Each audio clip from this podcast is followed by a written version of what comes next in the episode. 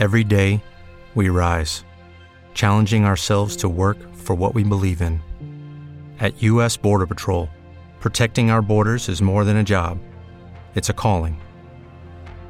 Agents answer the call, working together to keep our country and communities safe. If you're ready for a new mission, join U.S. Border Patrol and go beyond. Learn more at cbp.gov/careers. With the Lucky Land slots, you can get lucky just about anywhere.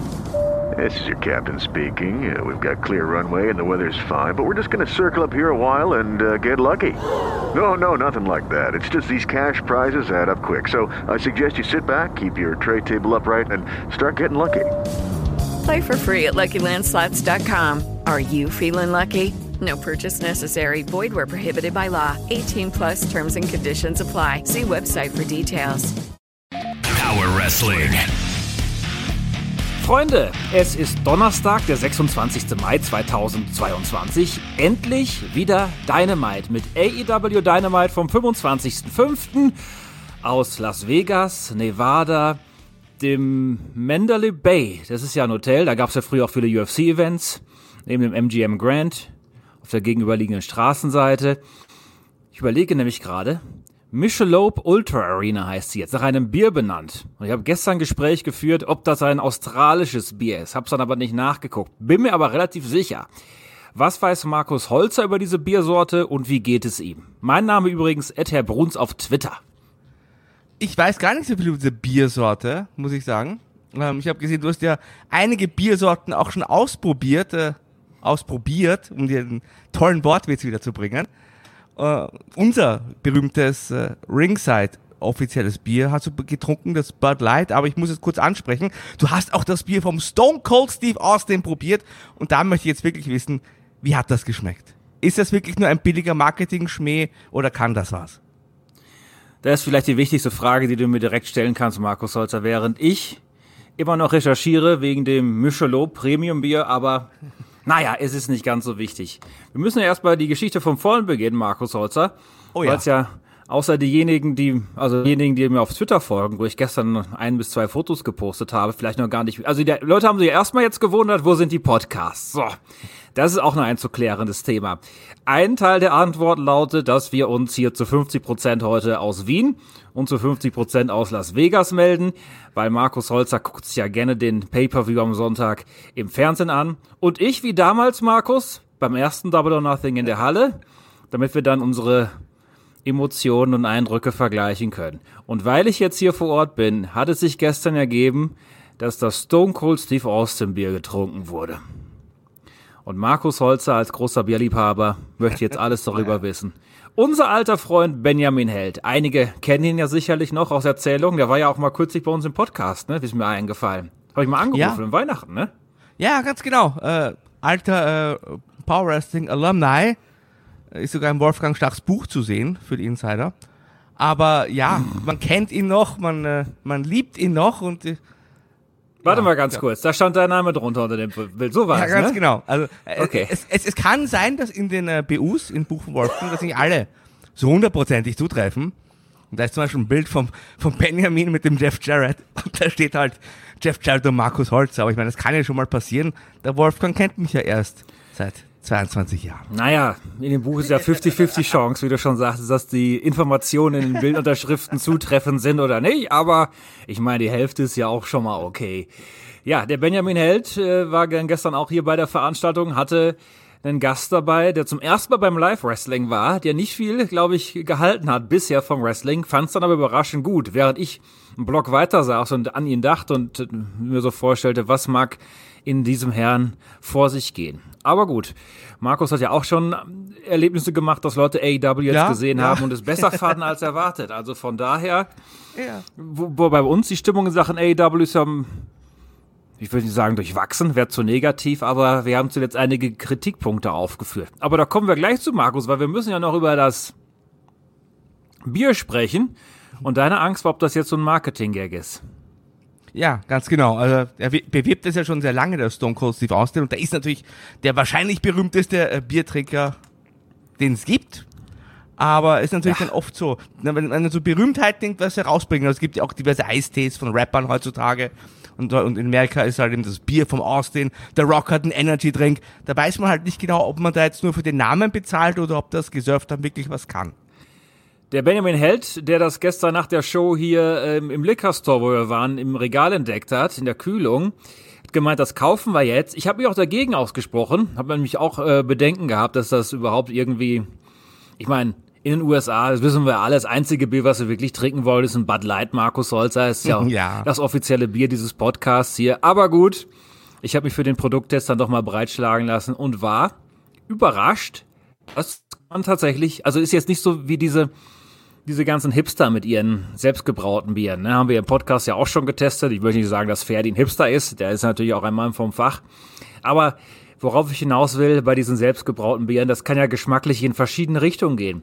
Dieses Steve Austin Bier allerdings, ich glaube, das ist Mainstream-tauglich. Vielleicht in zehn Jahren wird sich das besser verkaufen als Miller und Bud. Also das ist schon so drauf getrimmt, glaube ich, dass das alle trinken können. Und es war ähm, eigentlich ganz lecker. Es schmeckt relativ neutral, vielleicht etwas, etwas fruchtiger. Ich meine, ich, ich kann die Fachsprache hier, ich habe im Podcast schon einige Biere getestet, etwas fruchtiger, aber geht auch gut runter. Also, falls man mal die Begegnung macht mit dem Steve Austin Bier und auch gerne mal ein Bud Light trinkt, wird man das auch mögen. Jetzt bist du überrascht, ne? Ja, nein, wie schaut das preislich aus, interessiert mich dann noch im Vergleich mit so einem Bud Light oder so einem Miller Light oder wie Ja, das ist eine gute Frage, kann ich dir nicht sagen, ich habe es nicht bezahlt. Ah, sehr gut. Das ist natürlich Ja. am besten. Ganz genau, deshalb hat mir besonders gut geschmeckt hier. War auf jeden Fall günstiger als so manche Pina Colada, die ich gestern äh, noch trinken musste hier. In so einer Stadt wie Las Vegas muss man ja aufpassen, ne? Ich meine, man kann äh, günstig Hotels buchen, wie ich das schon getan habe. Man kann aber auch schnell in die Schnäppchen, ne, Schnäppchenfalle geht nicht, aber in die Preisfalle stapfen. Hast du gezockt? Nee, noch nicht gemacht, Markus Holzer. Vielleicht passiert's noch. Vielleicht passiert's noch. Aber wir müssen ja auch diverse Wrestling-Shows uns angucken. Wie Dynamite in der Michelob Ultra Arena, dem Mandalay Bay Center, wie das früher mal hieß. Das sind ja eben diese Hallen in diesen riesigen Hotelkomplexen, die da noch irgendwo mit drin stecken. Etwas kleiner als das MGM Grand, aber ausreichend, weil es war gut besucht, aber auch nicht überragend. Ich weiß nicht, ob man das im TV gesehen hat. Da Ja, waren doch. aber auch auf der, auf der, auf, der TV-Seite waren nämlich auch ein paar Plätze frei. Ne? Das hat man schon gesehen. Es hat mich sehr gewundert, ja. Also konnte man auch wirklich sehen. Und ich habe mich wirklich, ich dachte da, dass man da, dass es, dass es voller ist auf der einen Seite. Und auf der anderen Seite, man hat das ja bei AW noch nicht so drauf wie bei WWE, dass man, und bei WWE war es früher auch besser, aber dass man da so ein bisschen dann die Leute vielleicht irgendwie zusammendrängt oder wie auch immer. Ich meine, du weißt es besser, weil du vor Ort warst, aber dass das eben dann zumindest bei der Hardcam äh, sehr voll aussieht. Also Es gab hier einige Einstellungen, da hat man schon gesehen, okay, da ist jetzt nicht alles belegt. Ja, ich weiß auch nicht, also natürlich gibt's bei WWE dann auch diese, das extra Personal, das dann guckt, dass die Plätze da voll sind in der Kamera. Unser Freund Benjamin mit der Begleitung hat noch an, am Box Office Tickets gekauft. Aber auch die waren auf der Hardcam-Seite dann. Keine Ahnung, warum nicht dann zumindest die Plätze verkauft, wenn dann noch äh, aus Sicht der Kamera noch die Plätze frei sind. Aber gut, Markus, wir machen uns da mehr Gedanken als AEW. Wenn die die leeren Plätze im TV wollen, dann sollen sie es machen, ne? Ja gut, ähm, ist halt Aber man muss auch fairerweise sagen, es ist ja Mittwochnachmittag hier gewesen und viele der Fans, die dann auch am Sonntag kommen werden, da sind ja, glaube ich, schon 12.000, 13.000 Tickets oder noch mehr verkauft, 13, um die 13. Über eine Million Gate, schon 1,1 hat unser Toni gesagt, äh, in der T-Mobile Arena dann, das ist ja nochmal eine, äh, viele Nummern größer und moderner, die Halle, da werden die Leute dann schon da sein, aber so Mittwochnachmittag, da sind dann eben, also es waren schon die, es waren die Hardcore-Fans da, weil die Stimmung bei Dynamite war ja äh, schon gut. Ich hoffe, Ja, das kam ich- auf TV so rüber. Ja, absolut. Ähm, hier wäre es ja natürlich anders gewesen. Hier ist ja heute ein Feiertag. Wir kennen alle, Christi Himmelfahrt. Der beste Das heißt, Feiertag. ja, und da wären die natürlich auch am Mittwochabend dann in die Hallen geströmt. Aber ja, die Hardcores waren da. Die Stimmung war auch, wie gesagt, im Fernsehen sehr gut. Und ich habe dich äh, leider nicht entdeckt. Ich habe wirklich ihm die Augen offen gehalten, aber ich habe Ja. dich äh, nicht sehen können. Ich saß auch ungefähr auf Höhe der Hardcam, also Ja, ich- ich da, dachte- dahin wird ja nicht gefilmt. Mach's nicht wieder Kollege. Du hast keinen, nicht deinen Namen auf ein Schild geschrieben und gehst dann quer durch die Halle. Ma, vielleicht, also wenn du mich jetzt provozieren willst, Markus, es gibt ja noch Rampage jetzt morgen Nachmittag. Gucken, ob ich noch ein Schild finde und das dann vielleicht mal machen könnte. Aber ja. So. um mal deine mal kurz zusammenzufassen, Oh ja. den Eindruck, den ich hatte, die besten Dinge, die ich da gesehen habe, sind die beiden Rivalitäten, die uns auch am meisten für den Pay-Per-View interessieren, nämlich Hangman und Punk und die Wardlow-MJF-Geschichte, oder sehe ich sie das anders? Äh, mit die Woche, Woche davor, also letzte Woche hat mir sogar besser gefallen, finde ich. Das war als Go-Home-Show hat das bei mir sogar noch besser funktioniert. Aber ansonsten, ja, stimme ich dir absolut zu. Es ist auch keine Überraschung, dass das die beiden Programme sind, äh, die uns am meisten interessieren, auch glaube auch die Zuschauer generell, weil es einfach auch die einzigen Pro Programme sind, die langfristig aufgebaut wurden. Äh, Man hat jetzt so ein bisschen was noch für den Pay-Per-View quasi aus dem Ärmel geschüttelt. Dann gibt's ja auch noch die Owen Hart Turnierserie, die auch noch eine Rolle gespielt hat, werden wir auch nochmal drüber sprechen. Aber es ist einfach so, dass es wirklich zwei wirklich äh, gute, spannende Programme gibt und das sind eben diese beiden Einzelmatches. Ich wollte übrigens noch zwei, drei Programmpunkte unsererseits noch mal kurz erwähnen, bevor ich das gleich wieder vergesse. Warum, äh, also unser Dynamite ist ja top aktuell jetzt hier am Donnerstagabend deutscher Zeit. Wie bei mir ist ja gerade erstmal 11.30 Uhr am Vormittag. Ich hatte ursprünglich äh, ein Posting auch bei uns gemacht auf Patreon, dass wir am Mittwoch wieder da wären. Und der Kollege wäre auch da gewesen für Raw natürlich, für den Hashtag Kolbcast. Das machen wir jetzt wohl ziemlich sicher morgen am Freitag, dann wird das erscheinen. Und der Grund ist der, dass ich ja nach Las Vegas geflogen bin, aber mein Koffer nicht. Beziehungsweise, ich weiß nicht, ich hoffe, der ist auch nach Las Vegas geflogen, aber wo der sich genau aufhält, vielleicht ist er da, wo die drei magischen Worte sind, Markus Holster. Wir wissen es nicht. Und dann hat sich natürlich das Problem ergeben, das werde ich in Zukunft nie wieder machen, dass ich in meinem Handgepäck kein Mikrofon hatte. Also ja, Ich hatte halt- zumindest eine saubere Unterhose eben in meinem Handgepäck, aber kein Mikrofon. Junge, jetzt bist du so lange im Catchen dabei. Du weißt doch ganz genau, ein Catcher hat seine, seine Ausrüstung auch, also seine, seine, seine Wrestling-Klamotten immer im Handgepäck. So, und den Gürtel. Und in deinem Fall ist das eben auch der, das Mikrofon. Ja, das musst du doch wissen, oder? kann Veteran sich kann das nicht erlauben. Aber ich bin heute Morgen extra zum Target gefahren und habe da in diesem großen Target bin durch die leeren Gänge da gelaufen, habe ein USB-Mikrofon erworben, nur für euch, die Hörenden und für uns. Und Ich ich, mein- bin zumindest mal froh, dass das jetzt funktioniert und dass ich Markus auch hören kann. Ja, ist ja vor allem ein Glück, dass es überhaupt noch so einen stationären Handel gibt in den USA. Ich habe heute Morgen hier im Bett gelegen, habe erstmal ein Target ausgemacht. Muss ja noch, darf ja auch nicht zu weit weg sein. Die, die Anfahrt und Abfahrt soll ja nicht teurer sein als das Gerät. Aber äh, es war zum Glück jetzt hier nicht weit weg. Und die hatten auch äh, entsprechendes Equipment und Markus Holzer hat mir versichert, dass man mich hören kann. Also von daher, Ja. ab sofort mache ich das nur noch so. In eine Stadt fahren, da ein Mikrofon kaufen. Wie der Ric Wie Flair der damals mit dem. Shampoo und der Seife. Oder die Der Lederjacke. Bischof, Ja. der hatte sich genau, der, der Eric Bischof, ich wusste, dass ich ja früher bei meinem Mann in Nitro war, in jeder Stadt einfach nur eine Lederjacke gekauft und die dann dort liegen lassen. Das wird unsere Zukunft sein. Immer schön verschwenderisch hier agieren. So. Markus übrigens auch ganz erstaunt gewesen, dass ich so guter Stimmung bin, Ja. obwohl der Koffer nicht gekommen ist. Aber ich hab's dir gesagt, starten. Markus. Ich, Ich mein- bin, ja. ja. Also mir ist auch noch, weiß ich nicht, bisher waren alle, was soll das heißen, dass ich mich über die amerikanischen Mitbürger aber- aufrege? Aber du warst jetzt auch länger nicht mehr dort. Also vielleicht hat der Covid in dem Fall auch ein bisschen geholfen durch diese Pause, dass du jetzt die USA wieder mehr wertschätzen lernst. Ach ja. Nee, ich hab's dir erklärt, Markus. Ich bin jetzt über 40 und ich bin recht entspannt. Und natürlich. ja. Irgendwann, Irgendwann wirst du auch über dieses Alter 40 sein. erreichen. Ja, ja. Kann nicht Ja, mehr lange dauern, habe ich das. Gefühl. Mhm. Man guckt dann zu Ja, bei dir wird's länger dauern. Ich glaube, das geht erst bei 50 los, dass du dich ein bisschen entspannst.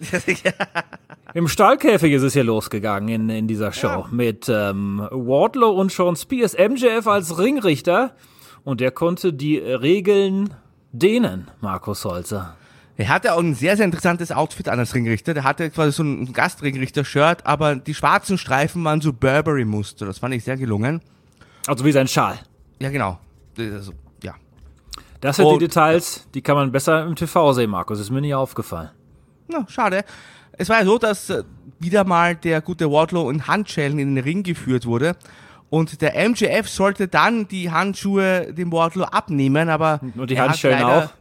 Handschuhe Bitte? braucht man hier nicht in Las Vegas. Ist warm genug. Du hast Handschuhe gesagt. Du meinst Handschellen, Handschellen? Ja, ja, ja. Handschellen natürlich, ja, die Cuffs. Hat aber, hat aber dann den, die Schlüssel nicht gefunden, unter Anführungszeichen. Und deswegen musste der Wardlow erstmal anfangs in Handschellen ringen gegen den Sean Spears. Hat er im Verlaufe dieses Matches dann geschafft, die Handschellen zu brechen, was eigentlich eine ganz gute Sache war, weil dieses Handschellen-Gimmick war jetzt über Wochen aufgebaut. Also da gab es auch einen Payoff dazu. Ja, da hat ihm der äh, MJF ins Gesicht gespuckt und da war der Wardlow so wütend, dass er die Handschellen zerrissen hat und so. Das war so wirklich so ein richtiger Goldberg-Move. Und das meine ich aber jetzt positiv. Also, das war so eine Aktion, ich weiß nicht, ob das dieser Goldberg auch mal gebracht hat tatsächlich, in sowas in der Art. So eine richtige Monster-Babyface-Aktion auf jeden Fall. Finde ich auch, dass es super funktioniert hat. In diesem Match ist ja alles passiert, außer dass es MJF schaffen konnte, den Three-Count gegen Wardlow zu zählen. Ich meine, das ist natürlich auch immer ein bisschen. War die Disqualifikationsregel, galt die in diesem Match? Ja. Eigentlich schon, ne? Ich meine, Kommentatoren warum, haben es zumindest, ja. Ja, warum geht nicht im Match los und der disqualifiziert den Gegner direkt? Ja, das ist halt so ein Problem. Also spätestens seit dem Montreal Screwjob ist das halt immer ein bisschen komisch, wenn der Gastringrichter, der ja eindeutig auf einer Seite steht, nicht einfach die, nicht einfach sagt, der, der hat jetzt aufgegeben oder der hat 1, 2, 3 und ich habe durchgezählt da, da muss man ein bisschen das Gehirn ausschalten. Ja, das ist in Ordnung und wie die Inszenierung dann war, das war ja wie alles in dieser Geschichte sehr unterhaltsam. Dann muss, darf man auch über diese klaffenden Dinge hinwegsehen, die vielleicht in, ein, in der normalen Welt anders passieren würden. Aber ja, der MJF hat ja auch schon ähm, direkt anfangs mitgemischt, wurde quasi zum Alaska-Catch. Ja, genau. Der, also, der hat ja nicht nur den Ringrichter gespielt, wie gesagt, gesagt also, dann hat er wirklich auf den eingetreten, auf den Wardlow und trotzdem gab es ja auch nur ein Ende. Und ich fand aber ganz interessant, wie man quasi den, den Ausweg gefunden hat, um hier den Sieg für Wardlow ja zustande zu bringen, weil das fand ich doch recht clever, weil natürlich, wir wissen ja, der Sean Spears, der Chairman, er ist nicht nur der neue Nature Boy, sondern auch der Mann mit dem Stuhl, diesen Stuhl, den wollte er einsetzen gegen den Wardlow und dann ist der Wardlow ausgewichen und hat aber den MJF dann bitte der Stuhl hat den MJF dann mit voller Wucht am Kopf getroffen und der lag dann erstmal, also wirklich komplett flach auf der Matte und war erstmal draußen aus dem Match. Äh, da jetzt auch die Frage, war das, glaubst du, als ein präparierter Stuhl? Weil ansonsten, also es war dann schon so ein Stuhltreffer, wie man ihn heute eigentlich nicht mehr bringen sollte. Es hat schon geklatscht. Ich würde fast tippen, es waren, weiß ich nicht, ein in Anführungszeichen normaler Stuhl. Wir haben uns ja über dieses Thema auch in Bezug auf AEW schon des Öfteren unterhalten. Klug ist es nicht, aber Markus, ich meine, wie oft können wir das noch monieren? Mal gucken. Ja. ähm, es auf wird Fall. auf jeden Fall hier erwähnt. Ja, auf jeden Fall. Ja, gut, das ist uns, werde ich auch immer wieder machen. Ich werde auch jeden dummen Bump, wenn wieder so ein dummer Bump kommt, werde ich den auch immer wieder kritisieren. Ja. Aber ja, wie es den noch gleich gab hier von diesem Security-Mitarbeiter? ja, erstmal gab es, äh, wie gesagt, diesen Stuhlbump und äh, das war schon an sich gut umgesetzt und zwar die Szene, die sich jetzt entwickelt haben, weil der MJF, wie gesagt, der völlig außer Gefecht gesetzt. Äh, den Stuhl hat übrigens der Sean Spears einfach äh, hervorholen können, weil äh, das Käfigtor, das war die ganze Zeit offen. Das ist mir auch aufgefallen. Wurde gar nicht erst zugemacht. Aber ja, was soll's. Auf jeden Fall war das dann die Möglichkeit für den Wardlow, sich richtig hier durchzusetzen und richtig aufzudrehen, hat dann die Symphonie, die Powerbomb-Symphonie äh, ins Ziel gebracht. Währenddessen ist dann auch ein zweiter richtiger Ringrichter gekommen, der Bryce Ramsberg, der ganzen Willst du behaupten, dass MJF kein richtiger Ringrichter ist? Nur bei AW sticht er nicht negativ heraus, das stimmt. Ja. Aber ja, der Bryce Ramsberg. Der könnte auch äh, Young Bucks Matches leiten. Auf jeden Fall kam dann der, die letzte finale Powerbomb auf diesen Stuhl, der auch so eine schöne Beule hatte. Und da hat dann der Bryce Ramsberg 1, 2, 3 durchgezählt. Natürlich hat Wardlow gewonnen gegen Sean Spears. Er bekommt jetzt das Match am Sonntag beim Pay-Per-View. Und wie gesagt, also ich finde die Idee, die war schon recht, recht raffiniert. Also hat mich gut unterhalten, wie man da den Weg quasi rausgefunden hat aus diesem also aus diesem Ende, weil da, es hat sich nicht die Frage gestellt, wie das Match ausgeht, sondern äh, wie man dann zu diesem Ausgang hinkommt. Würde ich auch sagen, und die Leute waren ja auch richtig gut drauf, als Bryce Ramsberg dann die Rampe hinuntergeflitzt ist, hat er ein ähnliches Tempo gehabt wie Charles Robinson in seinen besten Zeiten, als der dann also auch Not am Mann war und als der mal zum Ring eilen musste. Weiß gar nicht, warum der mir einfällt, aber den haben wir schon öfter schnell laufen sehen. Die Hepners ja nie, ne? Die sind nie so schnell gerannt. Nein, der Nein, die nicht. Aber ja, dann hat eben, weil MJF ausgeschaltet war, Bryce den Three Count gezählt und es kam, wie es kommen musste. Wardlow bekommt das Match am Sonntag. Und hier gab es noch großes Tovabo, denn es kamen dann so circa 10 bis 50 Security-Mitarbeiter. Das äh, eine Anzahl, wo es schon so ein bisschen äh, also bewusst übertrieben war, glaube ich. Dieses Security-Gimmick hat man ja auch die letzten Wochen gehabt und die auf die äh, Spitze getrieben. Und die flogen dann ja durch die Gegend wie in einem Bud Spencer-Film. und einer, ein ganz schmächtiges Kerlchen, der wurde per Powerbomb von Wardlow über die Seile gegen den Käfig äh, geworfen und ist dann zwischen Käfig und Ringrand, GIF habe ich auch getwittert, hinuntergeflogen, äh, ist noch mit dem Fuß an der Ringkante hängen geblieben und ich glaube auch nicht, dass seine Landung besonders gut war und hat sich währenddessen wahrscheinlich auch den Hinterkopf da wie an so einem Käsehobel da an dem Käfig aufgeraspelt. Aber naja, man kann nicht immer einen guten Tag haben. Ja, bei WWE ist es ja so, dass der Käfig äh, am, am Mattenrand endet und hier geht der halt komplett nach unten quasi und das ist dann kann wirklich gefährlich sein. Da, äh, fast wie diese äh, Brian Dennison-Geschichte, die ja wohl auch dann doch geplant war, aber trotzdem, die haben wir noch nicht gesprochen. Werden wir aber vielleicht im Laufe der Sendung nochmal kurz ansprechen, weil die wurde auch zum Thema gemacht. Aber ja, das war schon ein sehr, sehr äh, einprägsamer Bump, den der, der arme Security-Mann genommen hat und ich hoffe, Tony hat ihm dann auch vielleicht einen, einen 20er extra zugesteckt. Das hätte er sich auf jeden Fall verdient. Oder dürfte sich noch was vom Catering einpacken für zu Hause. So, Wardlow ist oben auf dem Käfig geklettert, großer Jubel für ihn. Ich glaube, die Leute haben in dem Moment noch gedacht, der springt da jetzt runter, dass die Securities wieder aufstehen, aber äh, das gab's dann nicht. Ja, ja aber äh, fandst du auch, der sah, also der war nicht so glücklich da oben, hatte ich so das Gefühl, der Wardlow. Ja, ist glaub, auch ein bisschen war, hoch. Oder? Ja, war froh, glaube ich, dass er dann wieder runterklettern konnte. Ich weiß gar nicht, ob er es im TV gesehen hat, aber dann sind die Securities ja auch alle wieder recht rasch aufgestanden. Ich denke mal, das war der Moment, wo die Bilder nicht mehr im TV waren, mhm. dass sie äh, relativ, also wie so Zombies, dann plötzlich zum Leben erwacht sind und dann hat man so verkauft für die Leute in der Halle, dass sie schnell dann äh, rausgerannt aus dem Käfig und die Rampe hochgelaufen sind, damit sie nicht schon wieder von Wardlow verprügelt werden hier. Aber es war schon erstaunlich, wie der Schmerz bei allen ungefähr zeitgleich danach gelassen hat. Aber gut. So, es gab ähm, die Jericho Appreciation Society Backstage. Und da war, war das schon der Moment, wo Jericho den Feuerball geworfen hat? Ja, ne? Ja, ja, ja. ja. Das hat er ja äh, kürzlich gegen Eddie getan und hier gegen einen Unbeteiligten. Und warum macht der Jericho das? Weil er ein Zauberer ist. genau. Also mal lieber keinen Moxley-Shirt tragen. Aber ja, kann man, kann man so machen. War, war ganz nett, wobei so, so ein Feuerballspot soll man auch nicht so oft bringen, weil dann verliert auch irgendwie die Bedeutung. Aber ja, aber es ist ja jetzt sein Gimmick, der Feuerball, Markus Holzer. Ja, ist ja auch nix. Ein Zauberer. Er kann auch andere Tricks mal zeigen. Es gab mal bei WWE Kartentricks den Fantasio. ja. Der habe ich auch nur ein Match bestritten. Der hat sich dann so lange, so lange Dinge aus dem Mund gezogen, so, so Bänder, so Schnürdeln und so. Ja. Ganz tolles Gimmick, Markus Holzer. So, Hangman, Page und CM Punk Face Off in der Mitte des Rings von Tony Schiavone moderiert. Und da hat man sich jetzt noch mal alles gesagt, was man sich vor dem World Title Match am Sonntag sagen wollte.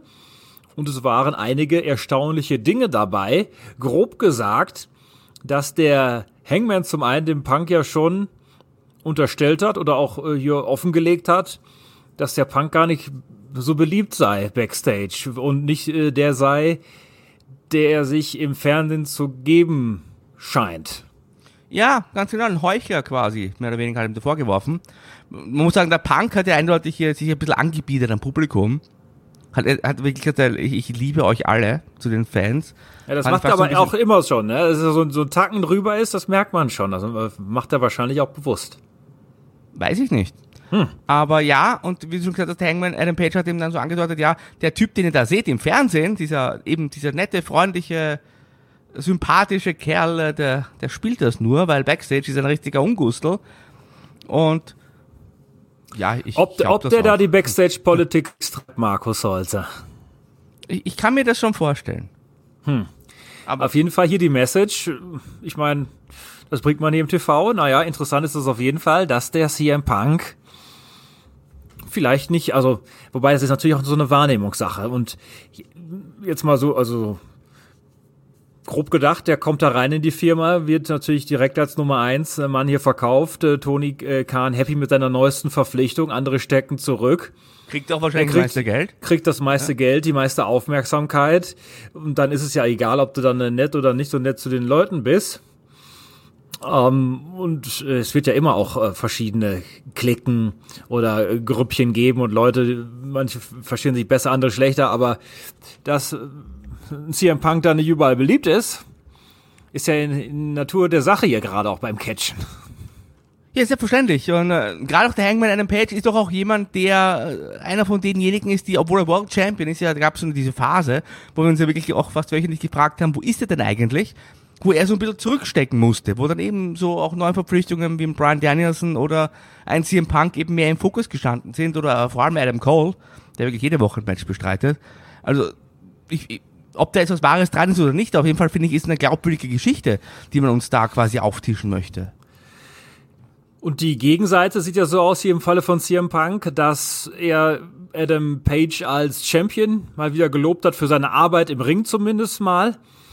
Aber seine Spitze wäre auch die, dass er sagt, dass es da diese Dinge gibt, abseits seiner Arbeit im Ring, die ihn dann nicht so ganz zum Champion machen oder ähnlich war die Formulierung, ne? Ja, ganz genau. Und äh, das hier im Punk hingegen, der war da irgendwie total cool bei der ganzen Probe und auch, wie gesagt, wie auch schon letzte Woche so angedeutet wurde, ich weiß gar nicht, Junge, warum du das alles so, so persönlich nimmst. Mir geht's ja eigentlich nur um den Titel. Und ansonsten äh, ist das für mich eine, eine Business-Sache hier, dieser Title Shot.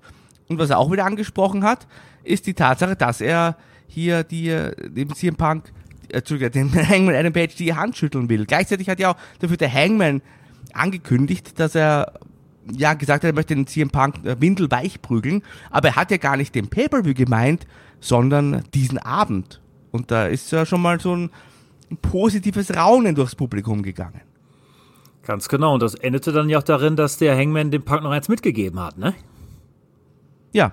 Hat ihm so eine, einen Schlag verpasst, so eine Ohrfeige. Es hat auch, das hat sehr gut ausgeschaut, sag ich mal so. Also, das war. Der Punk lag da ein bisschen am Boden, ist dann gelacht. irgendwann wieder hoch, hat gelacht, hat sich äh, ähnlich natürlich wie letzte Woche, will sich einfach nicht provozieren lassen. Ist der Ältere hier und der lässt, der lässt die Spielchen nicht mit sich machen. Ja. Und jetzt gibt's das Match am Sonntag und weiterhin könnte ich schon verstehen Argumente von beiden Seiten, was man jetzt macht, wer hier weiterhin den Titel trägt. Ja, wir können das gerne am Ende der Sendung nochmal tippen. Ich Okay, hab, ich, ich habe eine, ich habe eine Meinung habe ich mir jetzt gebildet, sag ich mal so Okay. nach dem Segment. Jetzt ist es raus. Ich habe letzte Woche schon die, ähm, den Tipp rauszukitzeln aus Markus Holzer, wollte er nicht machen. Es gab ein Videopackage zu Jade Cargill und NRJ, ist ja auch ein Match bei Double or Nothing, eines von sehr vielen auf dieser Card. Das wird es da auch noch geben. Und wir haben so ein bisschen Warm-up gehabt für Anarchy in the Arena. Diese, ähm, die Jericho-Gruppierung gegen die Eddie, äh, Moxley, Danielson-Gruppierung. Und als Vorgeschmack gab es ja quasi John Moxley und Eddie Kingston gemeinsam gegen Private Party. Ja, Eddie Kingston mit einem äh, Terry Funk T-Shirt, ich weiß nicht, ob du es gesehen hast.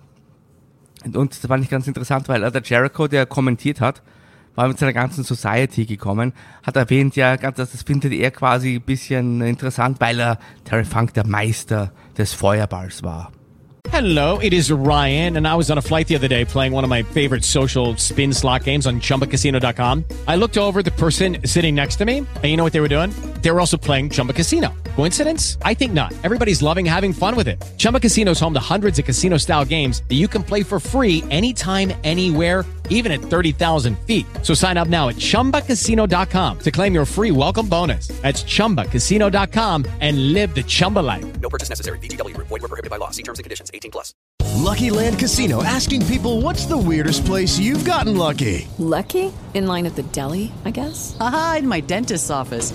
More than once, actually. Do I have to say? Yes, you do. In the car before my kids' PTA meeting. Really? Yes. Excuse me, what's the weirdest place you've gotten lucky? I never win and tell. Well, there you have it. You can get lucky anywhere playing at LuckyLandSlots.com. Play for free right now. Are you feeling lucky? No purchase necessary. Void where prohibited by law. 18 plus. Terms and conditions apply. See website for details. With the Lucky Land slots, you can get lucky just about anywhere. This is your captain speaking. Uh, we've got clear runway and the weather's fine, but we're just going to circle up here a while and uh, get lucky. No, no, nothing like that. It's just these cash prizes add up quick. So I suggest you sit back, keep your tray table upright, and start getting lucky. Play for free at LuckyLandSlots.com. Are you feeling lucky? No purchase necessary. Void where prohibited by law. 18 plus terms and conditions apply. See website for details. Naja, aber ja, Das, ja. aber Abdullah the Butcher hat doch auch tolle Feuerbälle geworfen. ja vor allem der Original Cheek. Auch Der der. Onkel vom Sabu. Die Top 10 der besten Feuerballwerfer im Wrestling, die kann man noch bei Gelegenheit da mal machen. Das Match war ganz in Ordnung, ne? Ja, das war, war in Ordnung. Also John Mox und Eddie Kingston, also gefallen mir persönlich als Tag Team. Mir gefällt das sogar besser als äh, der BCC, wenn ich ehrlich bin. Also klar, Danielson und Moxley kann man auch bringen, aber ich finde diese Kingston-Moxley-Chemie, äh, die ist nochmal was, was Besonderes. Mir gefällt das. Ich hoffe, dass man da nochmal vielleicht mehr mit den beiden als Tag Team macht, dass diese BCC-Geschichte vorbei ist. Es passt eigentlich äh, besser meines Erachtens nach. Und ja, in dem Fall war es eine klare Sache. Das Match selbst zumindest, natürlich haben auch Private Party ein bisschen was zeigen können, war aber, also Shooting Star Press kann mich erinnern von Mark Quinn, aber ansonsten war schon so, dass es dann außerhalb des Rings und innerhalb des Rings zur Sache ging, vor allem der Kingston hat ja außerhalb wieder ordentlich für Furore gesorgt. Im Ring gab es dann nochmal den Paradigm Shift und gleichzeitig vorher nochmal, also der Kingston hat äh, seinen Haltegriff die ganze Zeit gehalten und hat den Gegner zum Abklopfen gebracht und dann hat der Moxley noch seinen Paradigm Shift eben gebracht. Und dann gab es das Cover offiziell 1, 2, 3. Im Ende war es wirklich eine ganz eindeutige Sache zugunsten von Moxley und Kingston und eigentlich noch eine Vorbereitung natürlich aufs Match, das uns am Wochenende erwartet, weil natürlich die Jericho Appreciation Society, wie gerade erwähnt, äh, in der Nähe war. Die haben eben den Jericho zu seinem Kommentatorenauftritt begleitet und jetzt wollten sie Moxley und Kingston verprügeln. Aber Soweit kam es nicht. Santana, Ortiz und Danielson waren da, haben zahlenmäßig ausgeglichen und ganz schnell waren dann die Offiziellen da und haben äh, Schlimmeres verhindert, sag ich mal. Da gab es einen kleinen Brawl, aber den müssen sich die Herren aufsparen für Sonntag eben, denn dann äh, ist es erlaubt. Hier war es noch nicht erlaubt, deshalb die Offiziellen da. Was ist eigentlich aus Wheeler Utah geworden? Ich weiß es nicht. Da gab es auch keinen wurscht. Verletzungsengel oder so, ne? Aber der ist ja jetzt einfach, weil das ja so zahlenmäßig nicht mehr passt, ist ja in dieser Geschichte nicht drin. Aber en, also entweder habe ich irgendwie ein Segment übersehen oder den lässt man jetzt einfach weg. Auch, auch wenn es dir wurscht ist, aber ich wollte das zumindest mal hier kurz Ja. erwähnt haben. Ja, richtig, weil die Ja. haben ja eine mehr gehabt. Das war eigentlich die Geschichte damals, weil die äh, Jericho Appreciation Society, da haben immer, also einer nach dem anderen gekommen und die haben ja immer noch, immer den Vorteil gehabt, bis dann plötzlich die Babyfaces den zahlenmäßigen Vorteil zu ihren Gunsten umgedreht haben. Und jetzt sind die plötzlich auf einer Höhe, ja. Interessant. Ja, es gab ein Video-Package zum Owen Hart Turnier. Zwei Halbfinals sollten ja in dieser Sendung noch kommen. Ein weiteres Halbfinale, das zweite der Damen gibt's dann bei Rampage. Und es gibt nicht nur ein Owen Hart Turnier, es gibt auch R-Rage.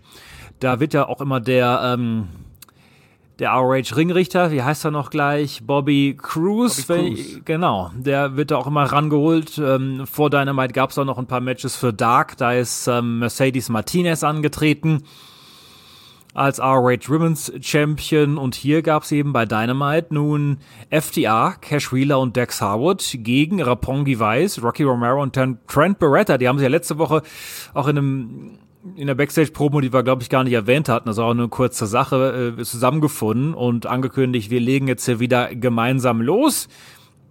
Gab die Herausforderung FDA und jetzt hat man hier vom Pay-Per-View noch ein kleines R-Rage Tag Team Title Match gebracht. Naja, ich kann dir eines sagen, Markus. Ich habe natürlich schön diese 80er Jahre Musik von FTA angehört. Dieses äh, Knockoff zum Midnight Express. Und dann musste ich erstmal losgehen, um diese große Kanne Bier, die ich getrunken habe, wegzubringen. 16 Dollar für das große Bier. Ja, du. Aber man muss sagen, die, die Preise. Habe in ich den natürlich auch ausgeben lassen. Ich Ja. bin ja ein Kani. Also keine Sorge, Leute. Schon wieder der Benjamin? natürlich, Markus. Nein, man muss ja sagen, die Preise in den amerikanischen Hallen waren ja aber auch schon vor Inflation sehr, sehr hoch. Ich, so ein ich hatte kurz, ich hatte kurz vergessen durch die längere Abwesenheit aus diesem Land, dass auch die Getränke und äh, auch äh, Essenspreise bei solchen Veranstaltungen ein äh, absurdes Level haben, dass ich normalerweise auch gar nicht gewillt bin, das da auszugeben. Würde ich lieber schön, schön im Hotelzimmer hier nochmal an der Minibar mir was genehmigen. Oder einen ich da selber Packerl rein- Wein. Oder ein Packerl Wein. Bagger von der, von der Drogerie nebenan. zum, vom, vom Walgreens, Markus Holzer? Ah ja, Oder vom, ja, ja. ja. Du hast ja da, äh, damals äh, bei der Supercard, was war das? WrestleCon Super Show, den Backerlwein uns äh, besorgt. Hier gegenüberliegende Straßenseite, da ist eins, äh, ein Laden dieser Kette. Vielleicht gehe ich mal hin und hol mal ein Packerl Wein. Und dann schmuggel ich das da bei Rampage vielleicht rein. Aber gut, es ähm, dieses ROH-Thema tönt mich ja so ein bisschen ab, muss ich sagen. Ja, ne? ja, du- Deshalb bin ich da auch aufs Klo gegangen. Ich, ich habe da mich schon dazu geäußert. Ich, ich, ich, ich verstehe, warum man es macht. Ich finde, mich interessiert das ehrlich gesagt nicht bei AW. An, an sich war das schon ein gutes Match und äh, es lohnt sich schon insofern darüber zu sprechen, glaube ich, weil vor allem das Finale sehr interessant war, weil wir hatten eine absolute Seltenheit, vielleicht sogar eine, eine Premiere in dem Fall, weil äh, es, Es war eine Premiere meines Wissens. ja, also plötzlich äh, war Match in der heißen Phase, als plötzlich der äh, Jeff Cobb, kennen wir noch von AW, hatte mal einen Gastauftritt, und den Great O'Khan, die sind von New Japan Pro Wrestling sind reingelaufen in die Halle und haben mir beide Teams attackiert. Und da gab es erstmals in der Geschichte von All Elite Wrestling eine äh, Double DQ, beziehungsweise einen äh, No Contest eigentlich. Und äh, das fand ich sehr interessant, weil man, ich glaube, es gab zwei oder ähm, ein oder zwei DQs überhaupt erst in den drei Jahren. Und da Ja, aber Markus. Ja. Es war ja kein AEW-Match, es war ein ROH-Match. Entsprechend gibt es auch weiterhin bei AEW keinen No-Contest. Ja, gut. Ja, Aber jeden zum Fall, ersten Mal bei Dynamite. So können wir es auf jeden Fall, auch für die Leute, die aufs Kleingedruckte achten, äh, korrekt sagen. Ja, auf jeden Fall haben dann äh, Cobb und äh, der Great O'Khan ordentlich gewütet. Es gab dann Der eine Great Powerbomb. O'Khan. Er musste ganz ehrlich sagen, ich sitze da vier Tage vor dem Pay-Per-View und habe gedacht, hat man, kann man nicht irgendwie die Fernsehzeit äh, für bessere Dinge nutzen, als hier dieses ROH-Match und den Great O'Khan zu bringen? Ja, also wie gesagt, es gab noch ein Powerbomb mit Dex durch den Tisch und dann nochmal äh, eine Aktion gegen Trent, wie auch immer. Auf jeden Fall haben dann Cobb und O'Khan mit den ROH Tag Team Championships posiert. Und ich habe mir auch gedacht, es ist mir scheißegal. Es ist mir völlig wurscht und fand ich in der Go-Home-Show auch wirklich noch unangebrachter als sonst. Also interessiert mich nicht. recht deplatziert. Aber die New Japan Wrestler werden ja jetzt in den nächsten Wochen vielleicht öfter auftauchen. Tatsächlich auch der Great Okan of all people, den man sich da mal rangeholt hat. Aber wie dem auch sei, gab eine interessante Probe von den Hardy Boys, die ja so ein bisschen wie ich in der Mitte ihres Lebens angekommen sind, Markus Holzer. Äh, Middle-aged and extreme, haben sie uns hier gesagt und auch mitgeteilt. Also, wir waren ja immer liebe Buben, bis wir ins Wrestling gekommen sind. Ja. Und dann äh, sind sie, Jeff und Matt, sind immer noch liebe Buben geblieben im Herzen, wissen wir ja. Aber sagen wir mal hier und da von, von der, mal aus, aus der Spur geraten, da brauchen wir jetzt keinen historischen Abriss zu machen. Das ist bestens bekannt bei Jeff und Matt. Ja, Markus, da brauchen wir jetzt noch eine zusätzliche Sendestunde, um das hier alles äh, zusammenzufassen. Aber wie dem auch sei, es gibt halt Matt und Jeff gegen die Young Bucks, die ja so ein bisschen wie die Hardys, äh, mit den Hardys verglichen werden oder wurden. Ich weiß nicht, mittlerweile sind die Young Bucks ja auch ihre eigene Entity quasi.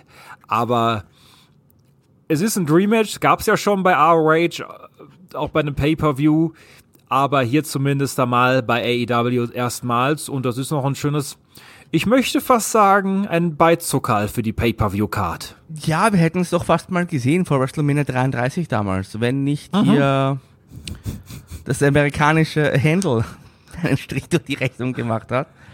Aber ja, da gab es das berühmte Leiter-Match. Aber auf der AW-Bühne haben wir das Match noch nicht gesehen. Ich finde, das hat man halt jetzt trotzdem sehr schnell aus dem Ärmel geschüttelt, diese Geschichte.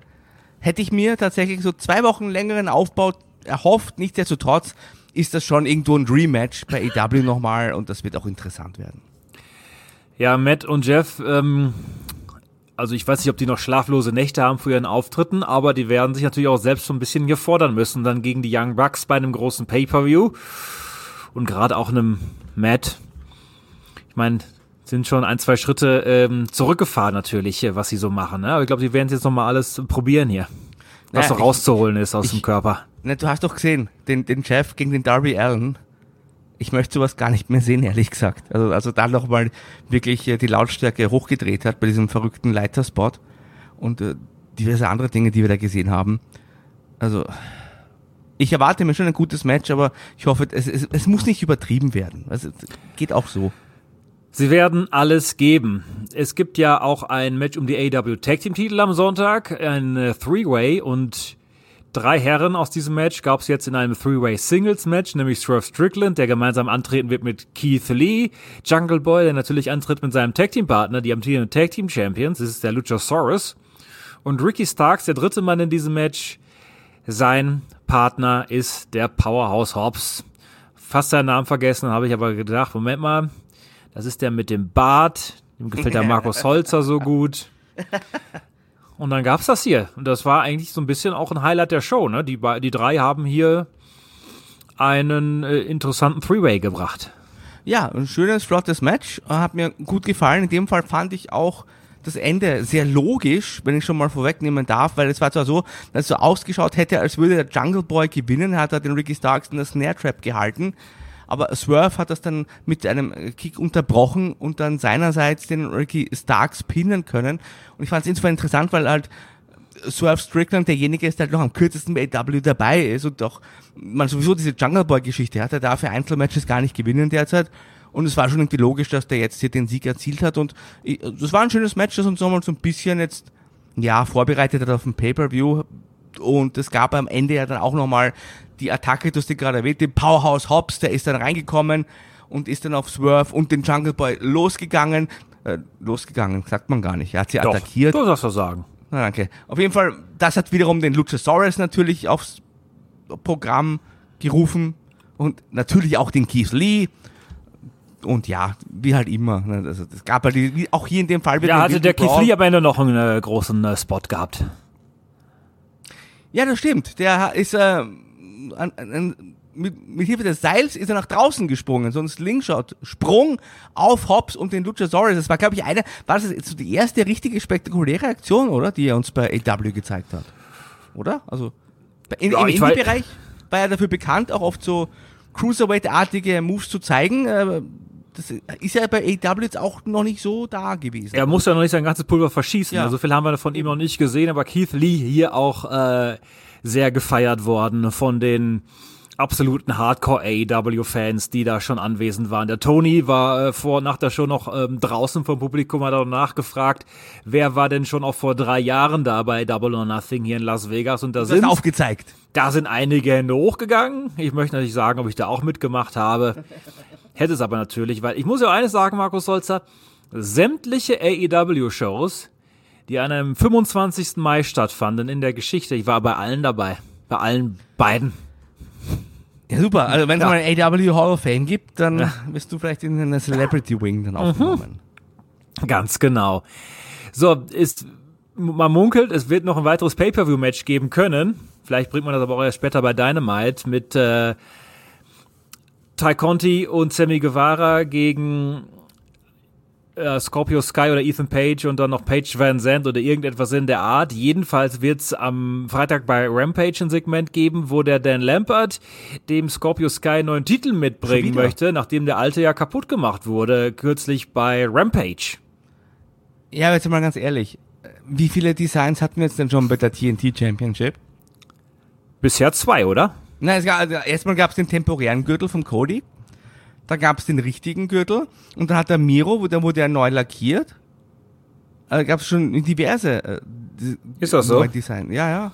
Ich meine, es gab ja nur zwei, aber vielleicht gab es auch zwei mit Abwandlungen. Jedenfalls bringt man nächste Woche da wohl einen neuen Gürtel mit. Beziehungsweise nächste Woche im Sinne von morgen, meine ich. Ja. Ja. Gut, dann gucken wir mal, ob da noch ein weiteres Match auf die Pay-Per-View-Card kommt. Tony Khan hat in einem Interview gesagt dieser Tage, dass es wohl wieder nur eine 30 Minuten Pre-Show geben soll. War ja auch angemahnt worden hier von uns, weil man ja im März hatte man ja die Pre-Show dann mit drei Matches über eine Stunde laufen lassen.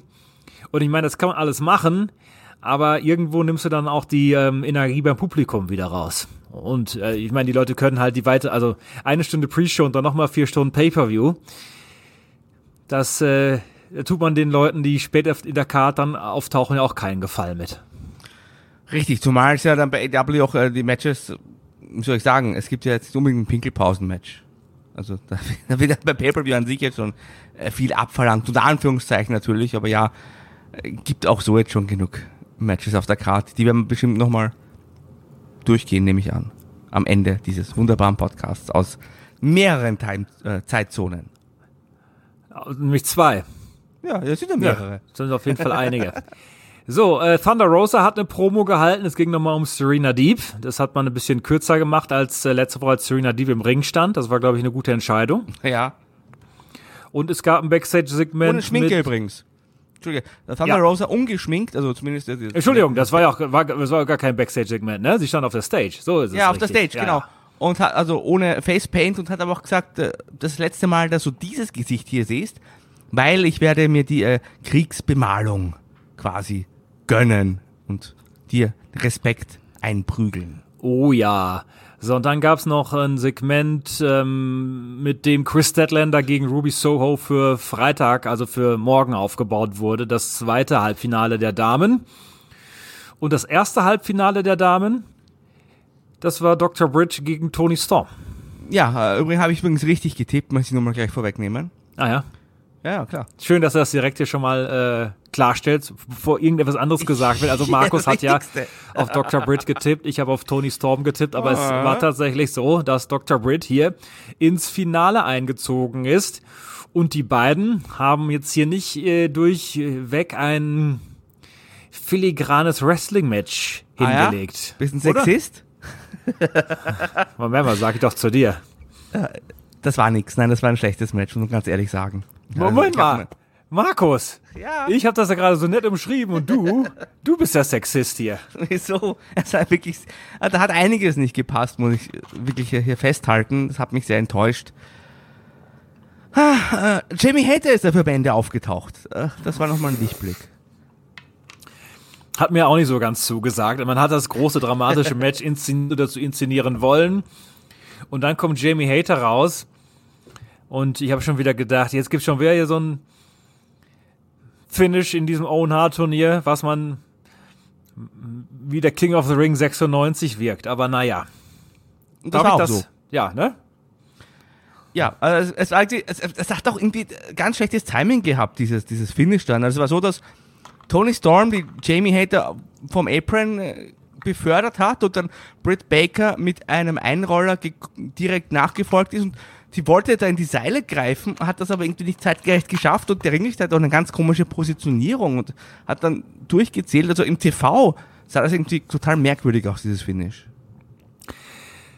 Ja, ich habe es dann nicht ganz genau gesehen, weil als Jamie Hater schon rausgelaufen kam, die Rampe, habe ich meine Augen so weit verdreht, dass ich da gar nicht richtig hingucken konnte. Aber nein, natürlich äh, wollte man einfach irgendwie ein Finish bringen, um Tony Storm nicht wie die klare Verliererin aussehen Ja, zu lassen zum Zeitpunkt ihrer Karriere. Aber, Ah, ja, sag, nee, sag es. ist das nicht genau das, was man bei AW immer vermieden hat und womit man eigentlich gut gefahren ist? Dass man eben auch mal klare Finishes und gute Matches bringt und dann auch die einen Wrestlerinnen und Wrestler auch nicht wirklich geschadet hat, wenn er halt dann mal verliert? Ist nicht genau das, was man eben nicht machen wollte, diese billigen, in diesem Fall ja wirklich billigen Finishes, die recht, recht äh, einfach zusammengestellt wirkten? Das ist völlig richtig. Und dann kommt noch dazu, dass es eben dieses Halbfinale von dem Turnier ist, wo man eigentlich dachte, wir machen hier, ich meine, ach, das, das wirft ja auch irgendwie einen Schatten auf, aufs Finale irgendwie schon, dass man, man muss ja hier schon, weiß ich, das große dramatische Singles-Match präsentieren. Wie, stell dir mal so ein Halbfinal-Finish vor im G1 zum Beispiel, oder was weiß Ja, ich. Äh, Dr. Britt ist doch auch over. Das kann doch auch, kann doch auch dann die Tony Storm ganz normal verlieren und die wird doch dann trotzdem an sich jetzt nicht irgendwie, ihr wird ja nichts weggenommen dadurch. Das hat man doch immer wieder bei AW gemacht. Ja, Hat so ja auch, am, der, ja. der, der Brian Dennison hat ja auch schon mehrmals klar verloren und also ein Titelmatch und so weiter hat ihm auch nicht geschadet. Der Adam Cole, auch wenn du ihn ja nicht ganz so magst, wie einige vielleicht schon mitbekommen haben, ich meine, der wird ja auch immer noch gefeiert, obwohl der, wie ich die letzte Woche schon hier vorgerechnet habe, eigentlich alles verloren hat, alles, äh, alle großen Auftritte, die er gemacht hat. Also, wenn Tony Storm hier klar verloren hätte, ich glaube, das hätten die Leute auch äh, relativ rasch wieder vergessen in dem Falle. Aber gut, man hat sich dafür entschieden, hier ein unklares Finish zu bringen, was dann auch noch wie das Match selbst schlecht transportiert wurde. Also, wie Marco schon sagte, es war nix. Und in dem Falle war Markus kein Sexist, wenn er das Urteil hier so abgibt. Mhm. Chris Statlander gegen Ruby Soho gibt's dann bei Rampage. Wer zieht ins Finale ein, Markus Holzer? Du hast Chris Statlander getippt, ne? Ja. Aber da liegst du falsch, Markus Holzer. Ich habe auch die Siegerin schon getippt, da liege ich wieder richtig. Naja, vom Turnier aber meine ich jetzt. zählt dann nicht mehr, wenn du auf dem Weg dahin falsch liegst. Hast du übrigens mal die Neuauflage von der Preis ist heiß gesehen? Äh, nein, nein, habe ich nicht. Schade. Okay, ich weiß auch nicht, wie ich da jetzt drauf komme. Zweites Halbfinale des Abends war das der Herren. Letzte Woche ist ja bereits Adam Cole Baby eingezogen in dieses Finale mit dem Sieg über Jeff Hardy. Das weiß ich alles noch auswendig. Hier gab es Samoa Joe gegen Kyle O'Reilly. Und wir haben ja beide eher Kyle Ja. O'Reilly gegen Adam Cole tatsächlich gesehen. Weil äh, es wurde ja schon transportiert, auch in den vergangenen Wochen, dass, ähm, oder damit gespielt, dass es dann ein Undisputed, ähm, wie heißen sie hier, Undisputed Elite Finale geben könnte, Ja. internes. Vor allem hatte man auch diesen Beatdown-Angle letzte Woche gebracht, ne? Mit dem Greater Kali, nicht zu wechseln mit dem Great Okan. Und da hat man quasi schon eine, Entschuldigung vorbereitet und das ist doch ganz anders gekommen. Das hat mich äh, total überrascht. Aber nicht negativ in dem Fall. Nee, weil der Samoa Joe dieses Match am Ende klar äh, für sich entscheiden konnte. Und bis dahin hat man schon so ein Hard-Hitting-Match aufgebaut, was dann schon eher, wie ich mir das vorstellte, zum Turnier Ja. passte hier. Das war ein richtiges Wrestling-Match. Ja, also richtig, also Strong-Style teilweise, Ja. was man da aufgefahren hat, hat, hat mir gut gefallen. Und äh, wie gesagt, ich habe mich dann auch schon gefreut, sofern das bei dem neutralen Berichterstatter möglich ist, aber dass hier Ja. dann wirklich der Kyle O'Reilly aufgegeben hat im Rare Naked Joke und wir dann doch nicht dieses Undisputed Elite Finale haben, wenngleich der äh, spätere Turniersieger, wenn es nach meiner Prediction geht, nicht Wunsch, aber Prediction, der Adam Cole, der kam nämlich nach dem Match raus und hat sich einen Stare-Down mit dem Joe geliefert. Live noch kleiner als im Fernsehen, Markus Holzer. Aber der Kopf nicht, oder? nee, dazu sage ich nichts. Zu deinem Also bringt man, bringt man jetzt tatsächlich das Liebespaar als das erste Owen Hart Naja. Sieger-Couple? Ruby Soho siegt ja das im Turnier. Achso, Mhm. glaube ich nicht. Ne, glaubst nicht? Lustig, dass wir uns bei den Männern schon wieder einig sind. Beim, beim Joe und Kyle O'Reilly waren wir uns auch fälschlicherweise. Waren wir uns auch einig. Vielleicht sollten wir doch, einer von uns auf Samoa Joe tippen, dann können wir sagen, wir lagen richtig. Aber ja, ich meine, Samoa Joe ist ja auch eine Neuverpflichtung, die man sehr gut hier auf der Pay-Per-View-Card präsentieren kann. Also von daher äh, haben wir ihn vielleicht ein bisschen zu sehr abgeschrieben. Unsere Vermutung wäre dann ja auch gewesen, dass er aus diesem Match gescrewt wird mit äh, dem Greater Kali und so weiter. Aber hier hat man das richtig gemacht, nämlich ein klares Finish zu bringen, was Samoa Joe gewinnt. Und dann gibt es jetzt Samoa Joe gegen Adam Cole. Was dann doch, auch wenn Markus ihn vielleicht nicht mag, ein würdiges Finale ist. Und der Samoa Joe, der wäre auch ein guter Turniersieger, ne? Ich meine, der könnte ja, Ja, auch bitte. Ja. ja, natürlich, Markus. Von mir aus äh, sehr gerne. Ich glaub's nicht, aber würde mir besser gefallen. Allein schon, wenn es dann, wenn es einen schönen großen Pokal gibt, ja, dann ist- sieht das ja auch nicht, nach nichts aus, wenn der kleine Adam Cole diesen Pokal hochhält. Gibt ja wohl Gürtel. schmächtigen Armen. Es sind wohl auch Gürtel angefertigt worden für die Sieger. Oh, gut, gibt auch noch Ja. nicht Gürtel. Ge Entschuldige, genug Gürtel bei AW. Warum denn nicht? Tony liebt seine Gürtel. Aber ja, also Staredown und dann äh, ist hier die Show geendet. Und es gab ja äh, logischerweise kein Rampage, was hier aufgezeichnet wurde. Das ist ja erst am Freitag. Man hat aber auch nach der Show dann hier keine weiteren Matches mehr gebracht, was ich durchaus in Ordnung fand in diesem Falle. Dann war das hier für die Leute äh, eine knackige Drei-Stunden-Show mit der, mit der Dark-Stunde zuvor. Aber ich bin auch erst währenddessen dort angekommen. Also ja. Und das waren Dynamite, ich würde mal sagen, ungefähr auf ähm, dem Niveau, was wir zuletzt hatten. Ne? Ich meine, wir hatten jetzt auch wieder Ausreißer nach oben, aber wir haben jetzt auch seit acht, sechs, acht Wochen des Öfteren auch schon mal vielleicht vermehrt Kritik angebracht hier. Es war schon ganz gut. Ich finde halt trotzdem, generell ist das Booking, äh, ist alles ein bisschen gleich. Also ich habe so das Gefühl, da- also ein bisschen frischer Wind, vielleicht, dass er, also Tony, Tony Khan sich ein paar ähm, alte Wrestling-Shows nochmal anschauen soll oder vielleicht irgendeine Ideen geben, weißt du, was ich meine? Das, ähm, es ist nicht schlecht, es war auch eine unterhaltsame Sendung, aber einiges fühlt sich halt dann doch sehr nach dem Motto, haben wir schon gesehen oder ist sehr ähnlich an. bleibt ja nicht aus beim Catchen, aber ich kann schon dieses äh, Gefühl nachvollziehen, das habe ich mir auch ähnlich gedacht hier. Der, jetzt hat man diesen riesigen Kader mit den ganzen Leuten. Ah, Und man bietet also auch ein gutes Produkt, das äh, soll jetzt nicht negativer klingen, als es ist, aber irgendwas, das kann man vielleicht auch gar nicht jetzt direkt hier mit den passenden Worten festmachen, ähm, fehlt da doch so ein bisschen dran. Und das war so mein Eindruck, als ich da rausgegangen bin. Aber wie, das hat mich jetzt nicht überrascht, weil äh, es ist halt das, was wir auch zuletzt hatten. Aber Markus Holzer, und da kommen wir jetzt auch zur Vorschau, äh, das äh, lässt keine Zweifel daran aufkommen, glaube ich, dass das wieder, das hatten wir jetzt mehrfach in Folge, nicht nur gute, sondern sehr gute bis, äh, weiß ich nicht, kann man das nochmal steigern? Hervorragende Pay-Per-Views hatten. Also September, November und auch März Das waren ja alles nochmal klare Ausreißer nach oben. Und ich denke Ja. auch, dass Double or Nothing da in dieser Größenordnung schon mitspielen wird können. Vorab Ja. gibt's aber Rampage am Freitag mit dem zweiten Halbfinale der Frauen Ruby Soho gegen Chris Statlander. Markus hatte ja auf Chris Statlander getippt. Ich sage das gerne nochmal. Ruby Soho ist aber mein Tipp. Das sage ich auch nochmal ganz deutlich hier, damit ich euch hinterher nochmal sagen kann, wer der Recht hatte. Brian Danielson ist in Singles Action gegen Matt Seidel und die Young Bucks. Die werden auch äh, ein Match bestreiten hier. So, und dieses ähm, Rampage, das wird ja aufgrund von Sportübertragungen auf TNT, wie auch in den vergangenen Wochen, wieder früher laufen. Und es wird hier Eishockey. vor Ort Eishockey läuft. Ja. ja. Und ich glaube, das läuft dann auch live im US-TV. Ich weiß nicht, ob es live oder aufgezeichnet ist. Es wird auf jeden Fall hier an der Westküste schon um 15 Uhr Ortszeit beginnen. Also da? Nachmittagssketch. Aber warum auch nicht, ne? Gab's ja, Ja. früher, in den 80er Jahren, als die WWE auch mal teilweise zwei Hausshows am Wochenende veranstaltet hat, da hat er hat's da auch am Nachmittag und am Abend gecatcht. Hat er sich zweimal den Paycheck abgeholt. Raffiniert. So, damit jetzt die Double or Nothing Card. Buy-in Hook und Danhausen gegen Tony Nisi und Smart Mark Sterling. Und man belässt es, so wie das hier zumindest aussieht, äh, ausschaut, nach dem einen Match auf der Pre-Show-Card. Ja, So wie das das- ursprünglich auch mal war. Also wird, glaube ich, ein ganz unterhaltsames äh, Comedy-Match. Ich bin jetzt bisher nicht der größte Fan von äh, Danhausen, aber ich glaube, auch mit dem Smart Mark Sterling und so weiter hat man sich sicherlich was ganz Lustiges überlegt. Keine Ahnung, ob diese Sammy Guevara-Geschichte auch noch auf der Pay-Per-View-Card landet und ob das vielleicht auch noch in der Pre-Show landen könnte. Aber äh, mal sehen, ansonsten hat man jetzt auch drei, vier, fünf, sechs, sieben, acht, neun, zehn Pay-Per-View-Matches, ja? Ja. Da, also bringt mir doch bitte die Sammy Guevara-Geschichte vielleicht besser dann am Mittwoch bei Dynamite aus Los Angeles. Da hat man auch eine große Show vor sich. Ist nur mein Ratschlag an Tony Khan, weil ich glaube, zehn Matches reicht dann auch.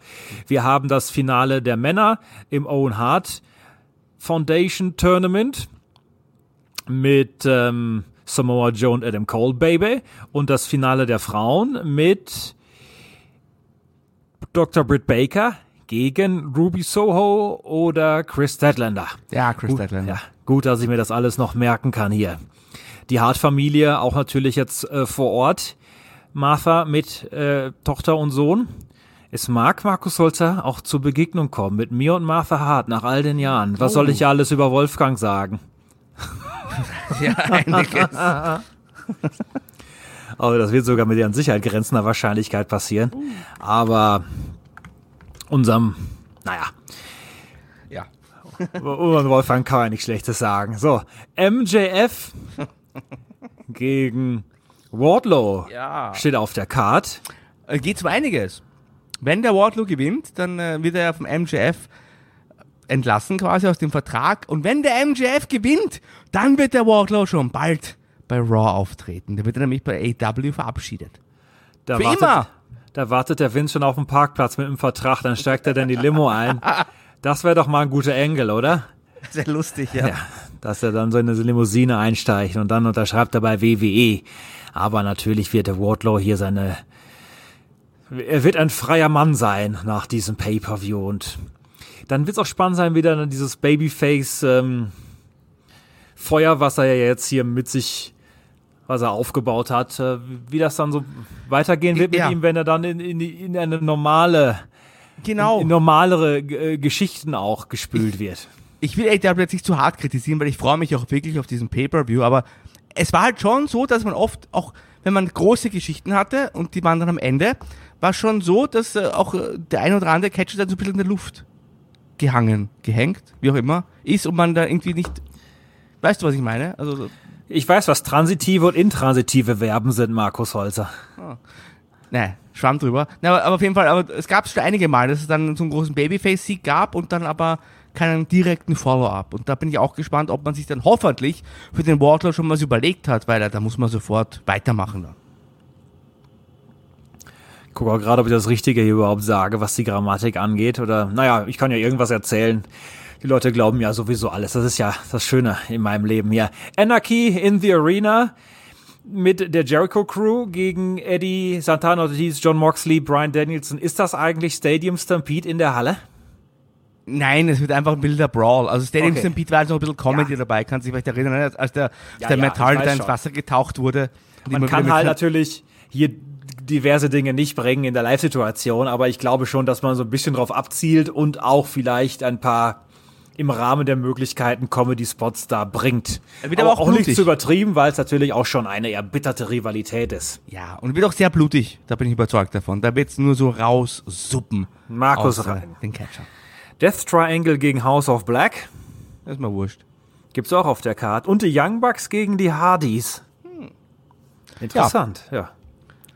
Müssen aber ich die finde Young es sehr Bucks interessant, gewinnen. dass es äh, gibt übrigens, also wenn ich jetzt nicht verschaut habe, bis auf dieses Anarchy in the Arena Match, wir sind noch nicht alles durchgegangen, aber äh, möchte ich jetzt, jetzt gerade mal einführen äh, oder, oder zumindest einbringen, es gibt ja äh, keine Sonderregeln ansonsten. Finde ich interessant. Aber auch in Ordnung. Absolut. Also, Young Bucks gegen Hardys, Jade Cargill gegen Anna Jay um den TBS-Title. Das geht schnell. Das dürfte relativ schnell gehen. Jade Cargill überrascht uns ja meistens, äh, wenn sie dann doch nochmal ähm, auch in der Live-Situation äh, Matches bestreitet, also im Live-TV. Jetzt überrascht sie mich aber nicht mehr, Markus Holzer, denn jetzt weiß ich, was passieren wird mit ihr in diesem Falle. Aber ja, also auch ein weiteres Match auf der Card, kann man sagen, ist das nicht ein bisschen zu viel andererseits, wenn man halt auch so einen Titel ernst nehmen will und auch mehr als ein Frauenmatch dann bringen möchte. In diesem Fall sind es dann ja sogar auch wieder drei. Kann man das auch machen. Richtig. Also Ja. äh, ja, also Anna, äh, Jay kann man da schon als Gegnerin bringen. Jade Cargill ist ein Star und ich verstehe schon, warum man sie dann auf der Pay-Per-View-Card präsentieren möchte. Ich hoffe halt, das dauert nicht zu lange. Nicht, weil ich das jetzt den beiden Ladies nicht gönnen würde, aber weil es einfach von, von der Bedeutsamkeit und auch an der, der Fülle an Matches, die es sonst noch gibt, jetzt nicht sehr, sehr weit oben steht bei mir persönlich. Dann haben wir das World Tag Team Title Match. Young, Young, Jungle Boy und Luchasaurus gegen Powerhouse Hobbs und Ricky Starks und Keith Lee gegen Swerve Strickland. Wo wir jetzt, glaube ich, nicht zwingend den äh, Titelwechsel erwarten. Nein. Aber wenn der Three-Way jetzt im Einzelnen ein Vorgeschmack war, dann könnte das so ein kleiner, ich möchte nicht sagen Showstealer sein, aber schon auch was Besonderes auf der Card. Ja, gar keine Frage. Auf jeden Fall. Das wird sicher ein schönes Match. Und ich glaube auch nicht an den Titelwechsel, wobei irgendwie Ricky Starks und Powerhouse Hobbs könnte ich mir auch mal so als Überraschungstag Team Champions gut vorstellen. Vor allem Hobbs, der soll auch mal einen Titel gewinnen. Thunder Rosa, Women's äh, Champion, äh, wird bestimmt verteidigt gegen Serena Deep, oder? Ja. Klar, ah, ja, auf jeden Fall. Ähm, ja, wird auch, das wird sicher ein gutes Match, gar keine Frage. Serena Deep hat ja auch in den großen Matches, ebenso wie Thunder Rosa, muss man sagen, bei W auch immer überzeugt und ich glaube auch, das ist vielleicht so ein, auch so ein kleines Schläfermatch, sag ich mal, das am Ende wahrscheinlich besser wird, als äh, viele jetzt die Erwartungen hochgeschraubt oder eben nicht hochgeschraubt haben. Ja, wollen wir hoffen, dass das Publikum da mitspielt. Ja. Da musst du, äh, bist du verantwortlich. Hier. Ich bin, äh, ich bin äh, der Reporter. Ich mache Weißt du, ich machen solltest? keine Emotionen hier in zeigen. diesem Match solltest du einen We Want Cheater Chant ansprechen. Äh, ja, Markus, Stimmen, das wie ich. damals Das, ich beim mach, Lex ich, Luger. ich mach das wie der Kollege mit dem Schild. Das wird Oh ja. der Moment sein, wo ich hinten im Bild mit dem Schild langlaufe. We want Shida. ja, bitte. Also, Thunder Rosa gegen Serena Deep. Und jetzt bin ich aber gespannt, weil er hat uns ja versprochen, jetzt doch den Tipp abzugeben. Hangman Adam Page gegen CM Punk. Lucky Land Casino asking people what's the weirdest place you've gotten lucky? Lucky? In line at the deli, I guess? Aha, in my dentist's office. More than once, actually. Do I have to say? Yes, you do. In the car before my kids' PTA meeting. Really? Yes. Excuse me, what's the weirdest place you've gotten lucky? I never win and tell. Well, there you have it. You can get lucky anywhere playing at LuckyLandSlots.com. Play for free right now. Are you feeling lucky? No purchase necessary. Void where prohibited by law. 18 plus. Terms and conditions apply. See website for details. Ich glaube, man macht nicht den Titelwechsel. Ich glaube, man lässt das noch offen, weil es, ich werde es auch gleich begründen. Ich, ich glaube, dass äh, zum einen Ja. man ja durch diese Owen Hart Finalgeschichte hat man schon zwei Titel quasi neu vergeben werden. Zum anderen könnte ich mir vorstellen, dass Ja, aber ich vielleicht glaube, ja, aber Moment mal, ich glaube, also diese Titel werden, das werden ja Pokale sein. Die Leute Trotzdem. werden jetzt nicht in Zukunft mit diesen Gürteln rauskommen. Ich könnte mir auch vorstellen, dass CM Punk, weil er schon so sich anbietet dem Publikum, vielleicht rastet er nach dem Match aus und die, die Fehde geht auf jeden Fall weiter. Das kann man auch nochmal bringen, ausnahmsweise mal ein Rückmatch. Ich glaube, dass CM Punk vielleicht dann äh, ein bisschen mehr an äh, Profil als nicht, nicht unbedingt als klassischer Bösewicht, aber so ein bisschen mehr Shades of Grey bekommt. Also ich glaube, der Hangman wird noch einmal verteidigen und dann den Titel verlieren. Ich glaube, man gibt ihm diesen Sieg, um dann diese quasi seine Regentschaft zu krönen und geht aber dann mit dem CM Punk in den Herbst. Uiuiuiui. Ui, ui, ui. Also, Markus hat sich auf Hangman Adam Page eingeschossen. Er hätte es verdient. Ich, würd mich, ich finde, sollte man, ihm sollte man das nochmal geben. Sehe ich ganz ähnlich. Ich glaube trotzdem, dass CM Punk hier Champion wird. Würde mich aber tendenziell auch eher dafür begeistern lassen, wenn man hier die Titelverteidigung bringt. Ich glaube auch viele rechnen natürlich jetzt mittlerweile mit dem Titelwechsel. Von daher wäre das auch schon überrascht. Ich habe übrigens noch eine, nee, weißt du, weißt du, was ich glaube, Markus Holzer? Ich glaube, CM Punk wird Champion und hinterher kommt Kenny Omega als Überraschung raus und kehrt zurück. Ja, aber Hangman und Kenny, ist das nicht auch noch eine Geschichte eigentlich? Die wurde nie fertig erzählt. Ja gut, es gab das große Match und der Hangman hat den, äh, den Kenny Omega, seinen Mentor, auch zeitweise Tag Team Partner, Stable-Kollegen von damals hat er ja besiegt. Natürlich kann man das nochmal aufgreifen, aber ich glaube, CM Punk gegen äh, Kenny Omega, first time ever, ja, ja. wird äh, da schon interessanter sein für die Menschen. Äh, beim Wo Kenny, äh, der hat ja verschiedene Verletzungen auskuriert und man hat, ähm, es kann auch sein, dass er noch nicht wieder fit ist, aber ich glaube, man hat auch so ein bisschen Nebelkerzen gezündet. Also, das ist zumindest meine Vermutung, dass das hier die Überraschung sein wird, aber kann auch komplett daneben liegen. Äh es könnte auch der, der Okada sein, weil in einem Monat in einem Monat steht ja schon der nächste Pay-per-View an und das ist ja dann auch das Forbidden Door. Durchaus, Markus. Also irgendeine Überraschung kann man sich da schon vorstellen. Mhm. Ich ähm, würde mich auch freuen, wenn man die Hangman-Regentschaft verlängert und dem CM Punk-Charakter, wie du vorgeschlagen hast, dadurch vielleicht nochmal eine Danke. neue Wendung gibt. Wenn ich aber die Hand von Dennis Mais ins Feuer legen muss ah. und ich möchte nicht, dass er schon wieder Brandblasen davonträgt, würde ich dann eher mit CM Punk gehen. Aber es ist auch schön, dass es äh, beides irgendwie denkbar ist und die Spannung gegeben für dieses World Title Match, ja, ja. ganz im Gegensatz zum Beispiel zum März Title Match mit dem Hangman. Von daher, ja, ich bin auch gespannt, mhm. wie der Pay-Per-View dann als, ähm, äh, was die Pay-Per-View-Verkäufe angeht, äh, laufen wird. Also unser Gefühl war ja, dass das Produkt ein bisschen nicht ganz so hot war wie zuletzt, aber, ja, ich aber ja. dennoch hat man schon die Fanbase, äh, den harten Kern, der sich jetzt nicht plötzlich abgewandt haben. Ähm, und die Frage wird halt sein, ich meine, CM Punk hat bei seinem Comeback natürlich schon ordentlich für Pay-Per-View Bias und Interesse gesorgt und jetzt äh, könnte er Champion werden und das also könnte noch mal Interesse äh, auf, sein, auf seine Zugkraft hier ähm, ja ich finde halt insofern also, geben ich finde diese Pay-Per-View-Verkäufe und auch die nächste finde ich ganz spannend, weil ich habe es gerade schon angekündigt oder, oder, zumindest erwähnt, weil angekündigt hat man es ja schon selber. In einem Monat, in genau einem Monat, und zwar heute in einem Monat, ist ja eben der nächste Pay-Per-View mit der AW New Japan-Geschichte. Da hat man also zum ersten Mal hintereinander direkt zwei Pay-Per-Views und ich bin sehr gespannt, äh, wie sich da auch die, ob die Verkaufszahlen dann äh, präsentieren werden. Also ob man, ich glaube, die bei diesem Paper, die werden wieder sehr, sehr gut werden, weil egal, ob man jetzt, wie viele Leute auch beim Paper, bei den TV-Sendungen einschalten, ich glaube, man hat da auch wirklich, was du auch schon gerade angedeutet hast, diesen harten Kern inzwischen, diese paar hunderttausend Leute, sag ich mal, die dann einfach die Paper auch kaufen, weil sie bekommen, was sie wollen, bekommt man auch tatsächlich auch immer das, was man sich erwarten darf. Und ich glaube, das wird sich da vielleicht minimal drunter vom letzten Mal einpendeln, aber in große Schwankungen glaube ich nicht. Aber ich bin dann tatsächlich gespannt, wie viele Leute dann den nächsten Pay-Per-View dann kaufen, weil der ein bisschen anderes Motto hat.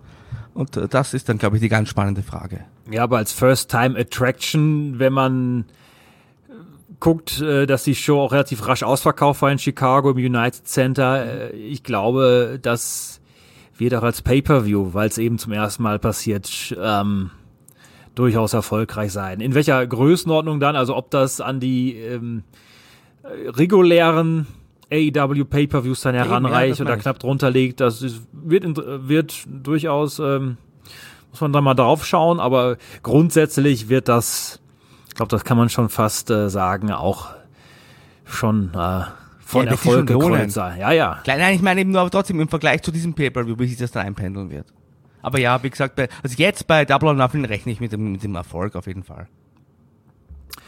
So, es gibt noch ein Rampage, das äh, werde ich dann auch von hier nochmal durchgehen. Und das Markus letzte bitte auch.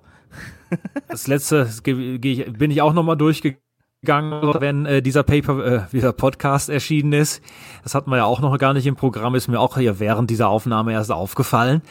Aber Markus schaut sich natürlich ganz genau den Pay-per-View am Sonntag an und wir sind dann durchaus interessiert, was er uns mitzuteilen hat.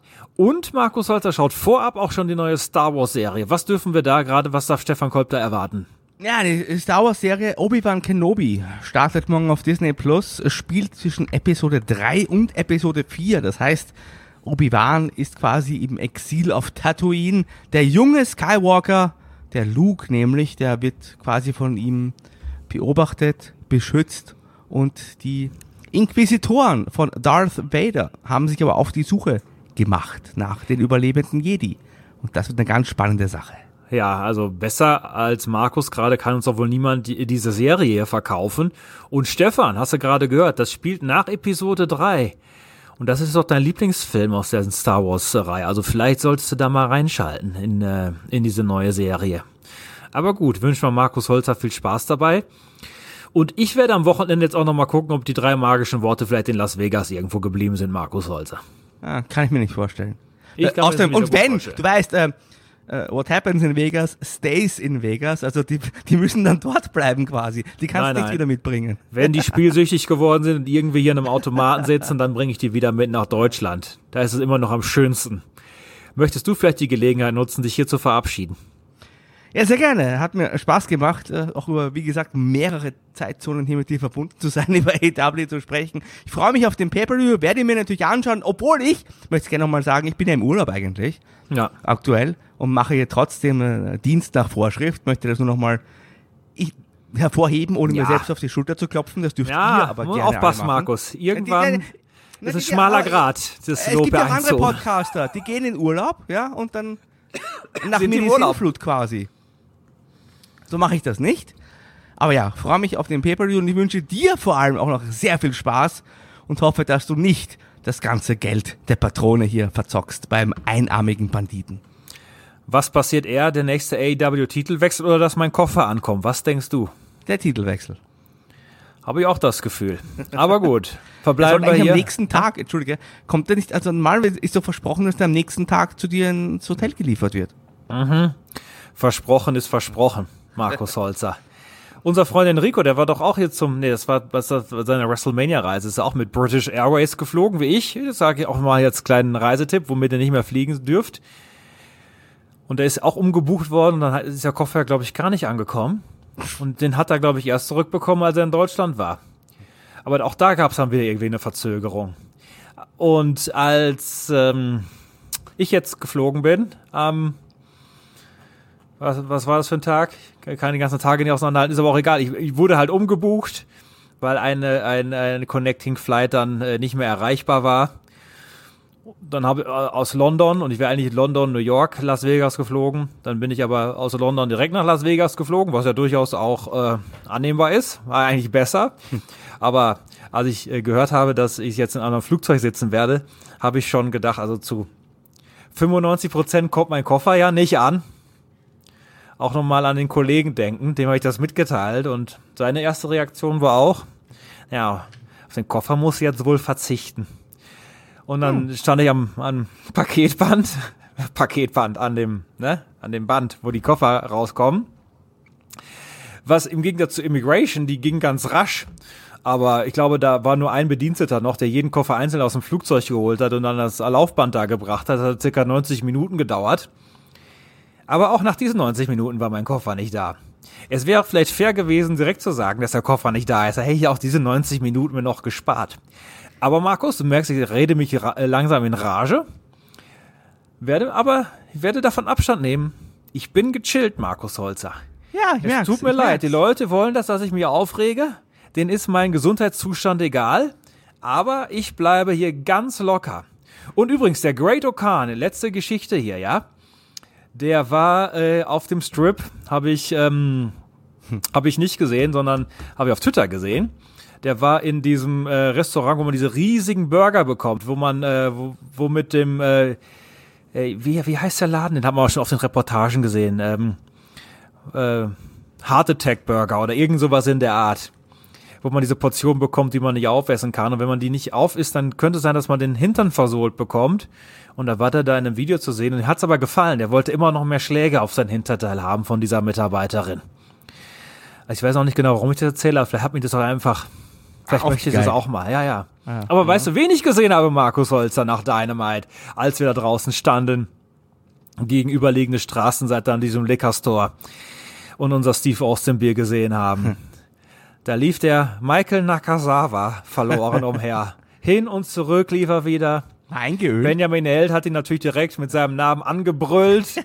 Der arme, der arme Japaner hat da nur höflich geguckt und ist dann weitergegangen. Also sind ja sehr höfliche Menschen. Schade, dass es nicht Hika- Hikaru Shida war. Stell dir mal vor, die wäre da einfach lang gelaufen, Markus. Ja, kann sich einfach anbrüllen. Das ist total creepy. Nein. Ich glaub, die, die ist ja wahrscheinlich gar nicht vor Ort. Ich glaube, die hat abgeschlossen mit der AW. Ach ja, so weit ist es schon gekommen. Ich weiß es nicht. Ich muss mal, also schau mal auf Twitter. Ja, ich habe ja auch, ich war jetzt ja wirklich aufgrund meines Urlaubs lange nicht auf Twitter. Ja. Ich habe jetzt äh, vor der Show dann nochmal deine ganzen Tweets hier gesehen. Sehr Ja. interessant. Lohnt sich tatsächlich. Naja, jetzt sollen wir nicht übertreiben. So toll waren sie auch nicht. Aber, ähm, Ja. Shida ist In wohl in Japan übrigens. okay, dann konnten wir sie da nicht auf dem Parkplatz antreffen. Schade drum, aber kann man nichts machen. So. Irgendwas wollte ich sagen, das habe ich jetzt auch vergessen. Deshalb schließen wir jetzt an dieser Stelle ab. Und da es die drei magischen Worte ja leider nicht gibt, habe ich keine Ahnung, wie dieser Podcast endet. Außer vielleicht mit einem herzlichen Auf Wiedersehen. Lucky Land Casino asking people what's the weirdest place you've gotten lucky? Lucky? In line at the deli, I guess? Haha, in my dentist's office.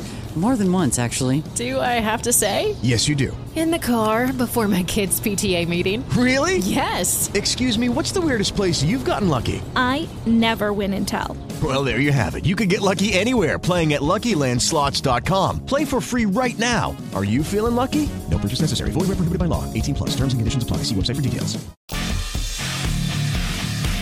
Oder hören.